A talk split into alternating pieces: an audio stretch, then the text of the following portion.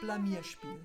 Entwicklung eines Theaterprojektes von Jörg Beer, Podcast mit Mira Ebert.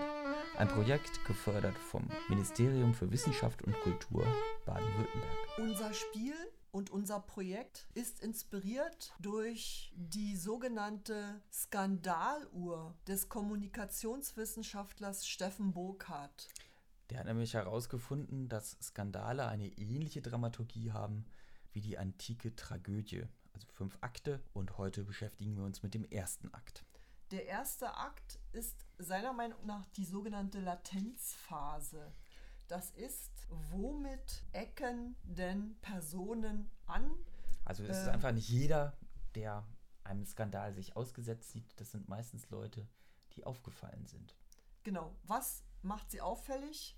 Was sind die Verstöße gegen die Norm? Was sind die Besonderheiten, die dann zu dem sogenannten Skandal führen? Wir haben uns hier vier Protagonisten. Protagonisten gewidmet und heute auf eine spielerische Weise, das heißt mit einem Würfel, wollen wir diese vier Protagonisten vorstellen. Ich fange mal an. genau. Ich würfle und ich würfle eine 3. Und das Jetzt die Karte bei der 3 ziehen. ist die Ulrike. Ich bin Ulrike B. Mein Skandal findet 2017 statt. Ich bin Leiterin der Bremer Asylbehörde. Ich falle auf durch die Nichtbeachtung einer Verwaltungsvorschrift, die Bulgaren abschieben soll. Also mit dieser Vorschrift ermöglicht man die Abschiebung von Bulgaren Und und, deshalb werde ich beurlaubt. Ja. einstweiligen Ruhestand Genau. versetzt. Und dann werde ich auffällig. Ich werde auffällig, beziehungsweise meine Behörde wird auffällig, weil sie eine ungewöhnlich hohe Anerkennungsquote von Jesidinnen und Jesiden aufweist. Und zwar 10% höher als der Bundesdurchschnitt.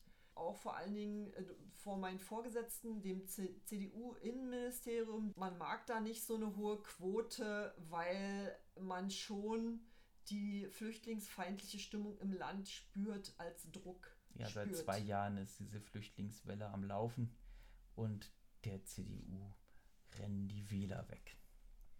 So, dann muss ich würfeln. Ja, Das ist eine 2. Also, dann bin ich jetzt Pierre-Augustin de B. Mein Skandal ist 1772 in Paris losgebrochen. Ich bin erstmal angeeckt dadurch, dass ich mir einen Adelstitel gekauft habe, was zwar viele haben, aber das macht nicht einen bei vielen- den etablierten Ja. Adligen nicht die beliebter. schon so aus alten Familien und so stammen, die mochten natürlich so eine eingekauften Kollegen quasi gar nicht. Genau, da war ich zweimal verheiratet, auch mit nicht ganz armen Frauen. Und die sind jeweils so ein Jahr nach der Hochzeit gestorben. Da kann man nicht umhin, dass da sich Gerüchte auftun. Ja, es tut mir auch leid. Na, jedenfalls äh, hab, ist dann noch was dazu gekommen. Ich habe einen adligen Freund, der war krank, dem habe ich Geld geliehen. Und dann ist er gestorben. Wir haben aber vorher gemeinsam einen Schuldschein verfasst, dass ich das Geld noch kriegen soll. Nun hat dieser Freund einen adligen Alleinerben und der äh, hat dann einfach behauptet, dieser Schuldschein, den hätte ich gefälscht. Ist ja klar, der er wollte das Geld Sein Exemplar erstmal verschwinden hat lassen. Ja. Und das war dann auch der Beginn eines Prozesses, der, den ich auch deswegen dann noch verloren habe, weil ich ein Problem mit dem Herzog Schulen bekam. Der Herzog Schulen und ich, wir hatten eine gemeinsame Geliebte, eine französische Sängerin. Der Herzog Schulen hatte allerdings die Gewohnheit, seine Geliebten grün und blau zu prügeln, was mir nicht gefallen hat. Und ich habe ihm versucht, brieflich klarzumachen, dass das doch so nicht ginge. Zumal das ja auch meine Geliebte sei und die sollten wir uns doch gütlich teilen. Das hat mir der Mann dann ziemlich übel genommen. Ja, das kann ich mir gut vorstellen. Wer teilt schon gerne seine Geliebte. Das äh, ist auch heutzutage nicht der Regelfall.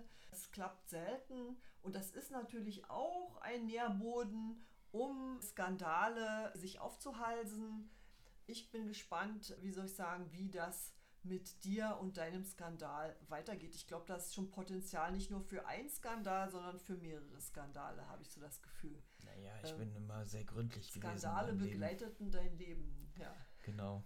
Und daraus okay. habe ich außerdem noch Theaterstücke gemacht, okay. die heute noch gespielt gut. werden. Ja, aber gut, dann werde ich mal weiter würfeln, denn wir haben noch zwei Kandidaten. Ups, und das wäre die vier.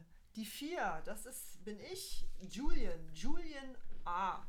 Mein Skandal beginnt 2010 und ist bis heute noch nicht beendet. Ich bin Journalist und sogenannter Whistleblower. Was mein Skandal ausmacht, ist, dass ich, also warum ich angeeckt bin, ich habe Veröffentlichungen gemacht und zwar von Kriegsverbrechen, die die USA unter anderem im Irakkrieg begangen hat.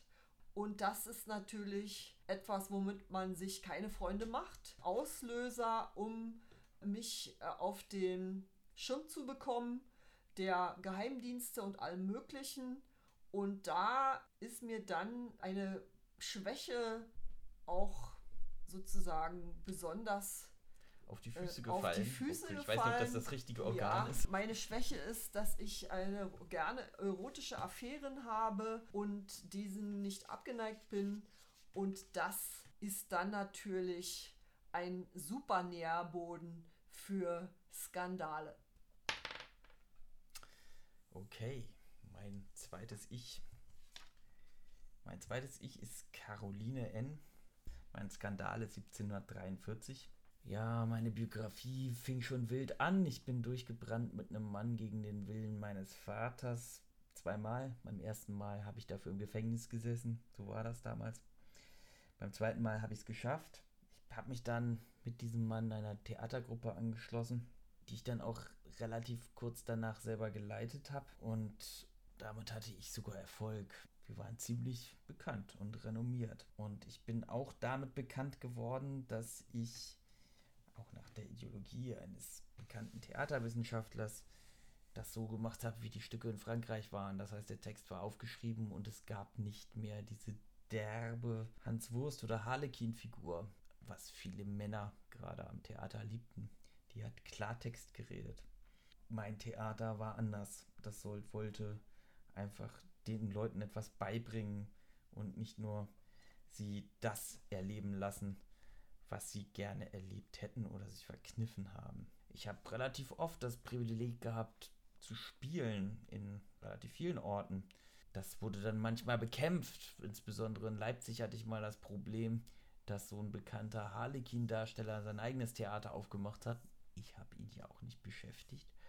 Aber er hat es geschafft, dass ich mein Theater verlassen musste, indem er meinen Mann dazu gebracht hat, einen Vergleich zu unterschreiben, dass das schon okay ist, dass der unser Theater kriegt. Vor allen Dingen damals war das ganz normal, dass man als Ehefrau ja, einfach Vor unter der Vormundschaft des Ehemanns steht.